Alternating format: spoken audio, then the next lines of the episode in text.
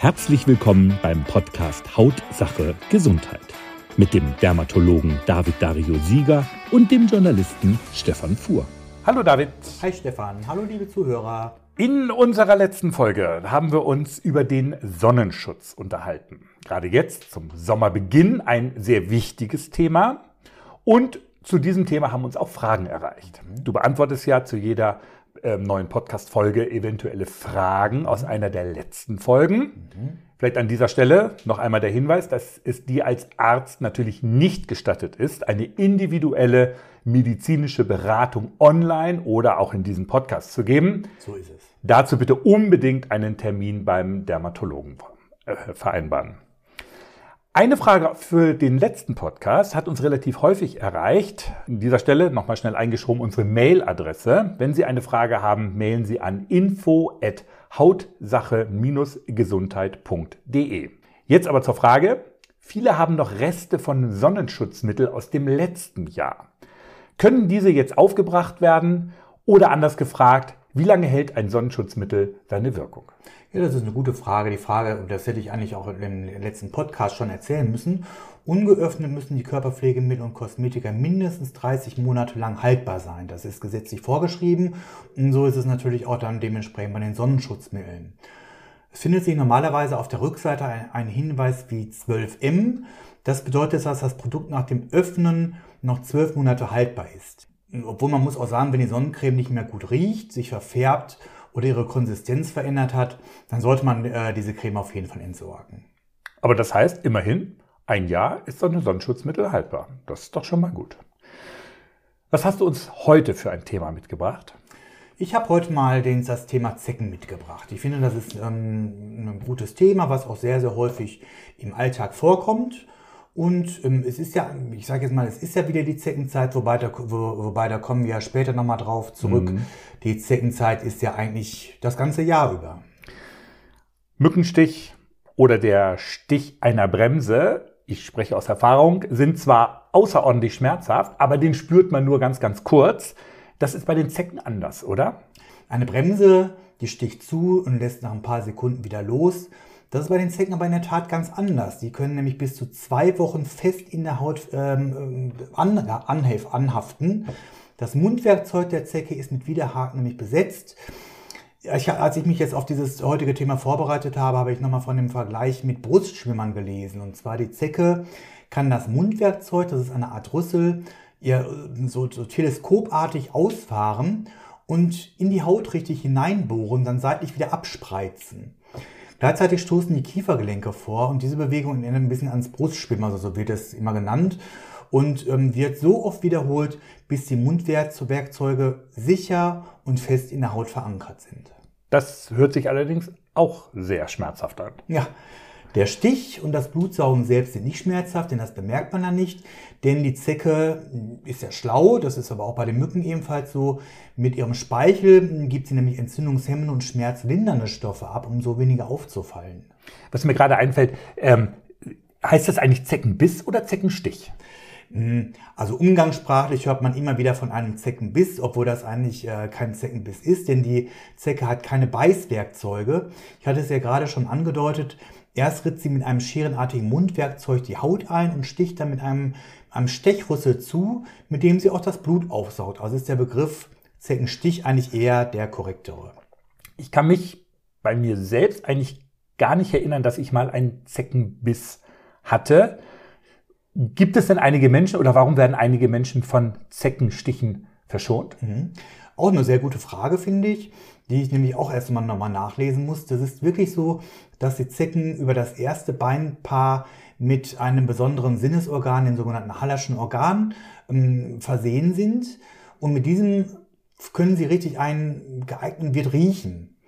Sie strecken dann die Beine weit aus und lassen sich dann von dem Wirt mittragen.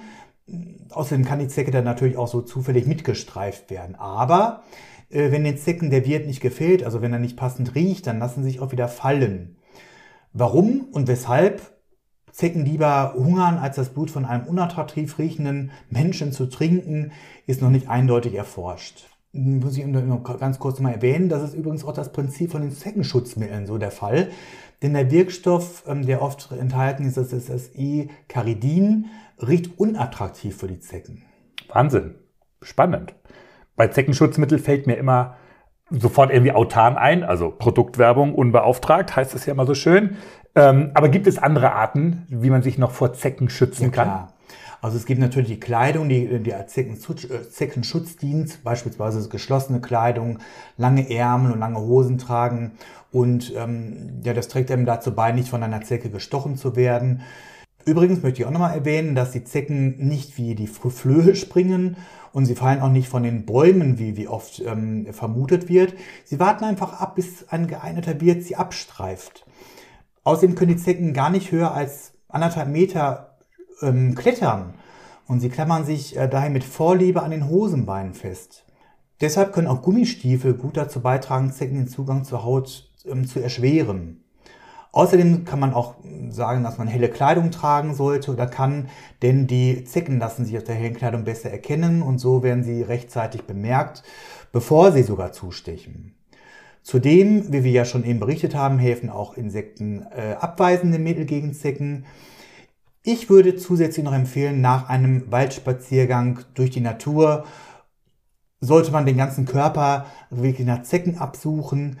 Die Zecken sind winzig klein und krabbeln auf dem Körper und der Kleidung herum und eine geeignete äh, Stelle für das Blutsaugen zu finden. Geeignete Stelle, sagst du. Ähm, und man soll sich nach einem Spaziergang über ähm, Wald und Wiesen sozusagen nach Zecken absuchen. Mhm. Welche Stellen am Körper bevorzugen denn die Zecken? Ja, die bevorzugen hauptsächlich die dünnen und warmen Hautstellen. Das heißt, man sollte jetzt hauptsächlich die Kniekehlen sich begucken, im Bauch- und Brustbereich sowie im Schritt und an den Achseln gründlich nach Zecken absuchen. Ebenfalls auch Kopf und die Haare nicht natürlich nicht vergessen. Wenn ich jetzt eine Zecke an mir entdecke, die vielleicht auch schon zuge zugebissen, zugestochen hat. Ha, richtig. Soll ich sie sofort entfernen? Oder ja. dem Schauspiel einfach mal zugucken? Nein, das sollte man schon entfernen, aber da würde ich gerne noch mal kurz erklären, was passieren kann, wenn man die Zecke nämlich nicht entfernt. Mhm. So klein wie die Tierchen auch sind, sie können nämlich richtig gefährlich werden und beim Blut, Blutsaugen schlimme Krankheiten übertragen. Der Klassiker oder die Klassiker und auch wohl die bekanntesten Krankheiten sind die FSME, das ist die Frühsommermeningoenzephalitis und die Lyme-Borreliose. Beide sind wirklich richtig ernstzunehmende Krankheiten. Bei der Frühsommermeningo, ich sage jetzt mal Frühsommermeningoenzephalitis, kürze ich jetzt immer mal ab mit der FSME. Da handelt es sich um eine Virusinfektion, wobei sich das Virus hauptsächlich in kleinen Säugetieren wie den Mäusen hm, vermehrt und über infizierte Zecken wird es dann auf den, auf den Menschen übertragen. FSME-Erkrankungen werden meistens im Frühjahr und im Sommer, vereinzelt aber auch im Herbst beobachtet, deshalb dann eben dieser, dieser Ausdruck Frühsommer. Mhm. Die FSME tritt in zwei Phasen auf, wobei die Mehrheit der Infizierten, also das sind so 70 bis 95 Prozent, beschwerdefrei bleibt. Zunächst zeigen sich in den ersten Phasen grippeähnliche Beschwerden wie Fieber, können auftreten Kopf- und Gliederschmerzen, es kann ein allgemeines Krankheitsgefühl auftreten. Oft kann man, ist zu diesem Zeitpunkt der, der Zeckenstich nämlich schon vergessen und die Beschwerden werden einfach als, als banale Erkältung fehlgedeutet. Und die meisten Betroffenen denken dann, aha, die Erkrankung ist hiermit überstanden. Aber es kann sich dann wirklich die zweite Phase anschließen, in der es bei einem Teil der Erkrankten nach etwa einer Woche zu einer Entzündung der Hirnhäute und des Gehirns, also Meningoenzephalitis, kommt. Ebenfalls zum zentralen Nervensystem gehört ja auch die, die Rückenmark, das Rückenmark, was auch ebenfalls zu einer Entzündung führen kann. Krankheitszeichen sind hierbei erneutes Fieber, Übelkeit, Erbrechen, Ausfälle des Nervensystems und natürlich auch schwere Verläufe wie Lähmungen an Armen und Beinen. Es können Schluck- und Sprechstörungen auftreten, natürlich auch Lähmungen, Atemlähmungen und starke Schläfrigkeit. Alles nach einem kleinen Zeckenbiss. Alles nach einem kleinen Zeckenbiss. Kann, muss nicht. Ja, ja. Weiterhin können es auch wirklich Lähmungen, geringe Belastbarkeit und Gefühlsschwankungen nach mehreren Monaten anhalten. Eine folgenlose Heilung ist auch spät noch möglich, muss man natürlich auch dazu sagen, wenn man das erkennt, dass es eben eine FSME ist. Es kann jedoch auch zu bleibenden Schäden kommen. Etwa eins von 100 Erkrankten mit Befall des Nervensystems stirbt sogar auch an der Erkrankung. Wow. Im Gegensatz zur Borreliose kann man sich gegen die FSME sogar impfen lassen.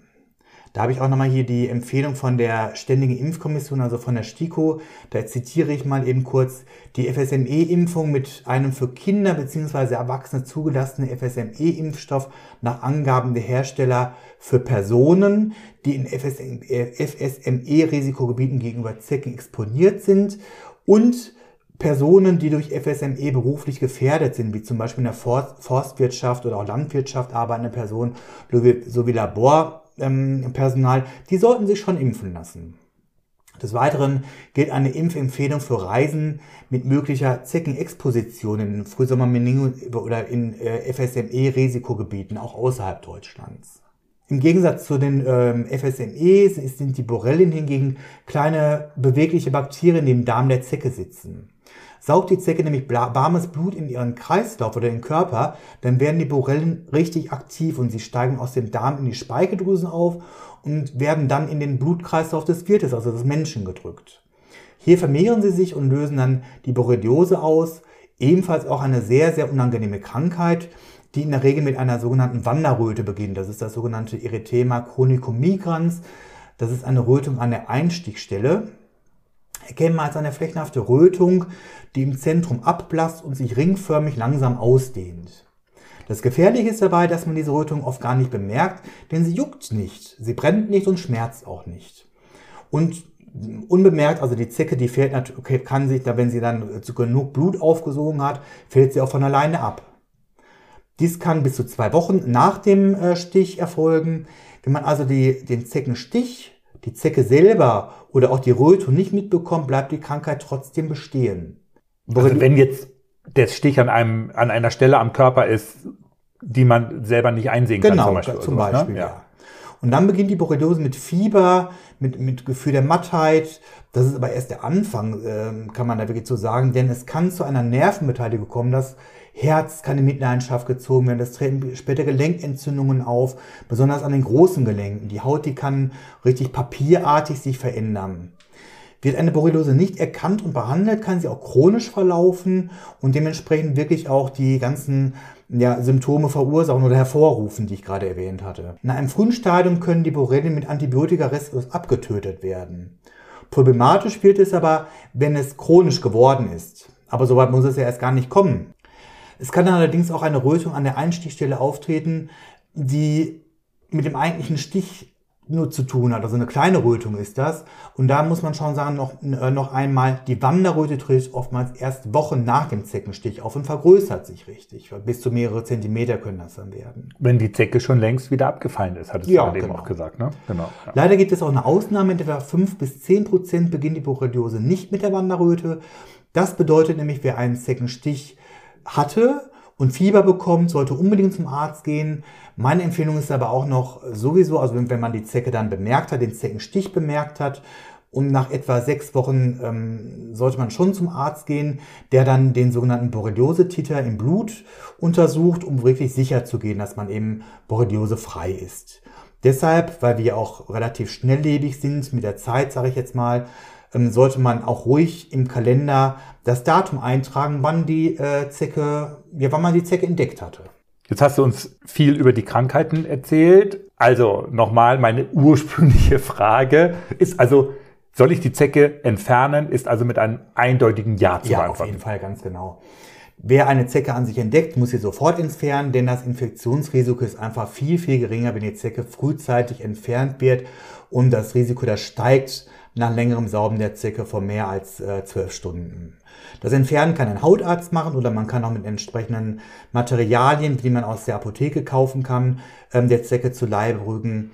Dabei ist aber zu beachten, dass man die Zecke mit einer Spitzenpinzette und einer speziellen Zeckenzange dicht über der Haut zu fassen bekommt und dabei leicht rüttelt, denn oft dreht man und das sollte eigentlich nicht sein, das ist nicht richtig hilfreich. Noch einfacher geht das wirklich mit einer sogenannten Zeckenkarte. Ähm, das ist auch so eine, so eine Karte, die man in der Apotheke kaufen kann. Und hierbei schiebt man die Zeckenkarte flach auf der Haut unter die Zecke, fixiert die Zecke wirklich in so einer sogenannten V-förmigen Auslastung und entfernt die Zecke durch ja, nach vorne und nach oben schieben. Und was passiert, wenn ich nicht die gesamte Zecke entfernt bekomme? Du hattest ja auch gerade eben gesagt, dass die ziemlich weit sticht und die Mundwerkzeuge sich in der Haut verankern. Ja, das ist überhaupt gar kein Problem. Da kann man schon mal sagen, das ist wirklich kein, da besteht kein Grund zur Panik, aber es ist wirklich oft so, die Patienten kommen in die Praxis, haben eine Zecke entfernt und sehen, aha, da sind noch äh, Zeckenreste enthalten und dann haben sie mal irgendwo gelesen oder gehört, dass die Zecke dann noch weiterlebt und dass äh, das Blut weiter saugen und die Bakterien oder Viren in den Körper pumpen. Das ist natürlich wirklich Quatsch, das ist nicht der Fall. Dabei handelt es sich, also wenn, wenn das die Reste sind, sondern sind, sind das nur Reste des Stechapparates der Zecke. Oft stößt der Körper dieses, ja, dieses Fremdkörper und äh, der Körper, der stößt ähm, diesen Fremdkörper mit der Zeit von alleine ab. Auf jeden Fall sollte man auf keinen Fall an dieser Stelle herumbohren. Besser ist es, die Wunde zu desinfizieren, sie einfach in Ruhe zu lassen und genau im Auge zu behalten.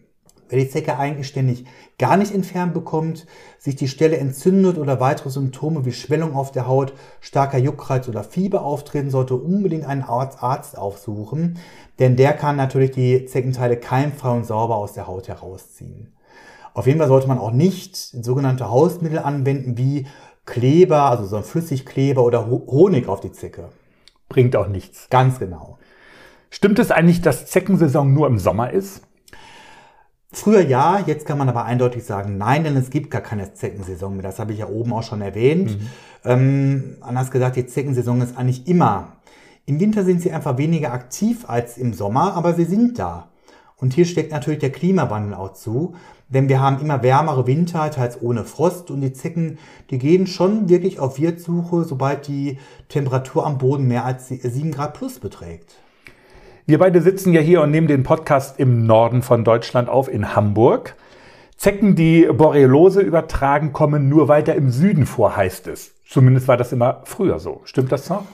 Hm, ja, also die Borreliose kann eigentlich überall dort übertragen werden, wo es Zecken gibt. Also nicht nur die Borreliose, sondern auch die Frühsommermenge, die FSME. Und die Zecken, die kommen nun mal eigentlich wirklich von, von Norden bis zum Süden vor. Bei der FSME unterscheidet das Robert-Koch-Institut aber nach der Erregerlast und definiert darüber hinaus Risikogebiete, denn zu einem Risikogebiet gehören dann Gebiete laut ähm, dem Robert-Koch-Institut, in denen es über fünf Jahre hinweg zumindest eine Erkrankung pro 100.000 Bewohner kommt. Im Verlauf der letzten Jahre gab es aber auch Erkrankungen natürlich in Norddeutschland. Lieber David, herzlichen Dank für deine Erklärung. Ich kann ja ehrlicherweise nicht ganz verhehlen, dass ich die kleine, kleine Zecke doch jetzt ein ganz kleines bisschen bewundere. So kleine Tierchen, die sich den Wirt aussuchen und, wenn er ihnen nicht passt, auch sehr lange Zeit ohne Nahrung auskommen können. Erstaunlich. Wenn sie aber Blut saugen, dann vergrößern sie ihren Körperumfang um das 200-fache. Ich habe dazu den Vergleich gelesen, dass der Mensch, wenn er denn nach dem Essen genauso den Umfang vergrößern würde, auf die Höhe des Brandenburger Tors anwachsen müsste. Gut, die Sache mit den Krankheiten ist natürlich nicht so doll. Zum Abschluss, liebe Hörerinnen und Hörer, noch einmal unsere Mailadresse, falls Sie noch weitere Fragen zu einer unserer Podcast-Folgen haben sollten. Mailen Sie an info at hautsache-gesundheit.de. Und übrigens, wir freuen uns auch über jede, natürlich, positive Bewertung in Ihrer Podcast-App. Supi. Tschüss, bis in 14 Tagen. Tschüss.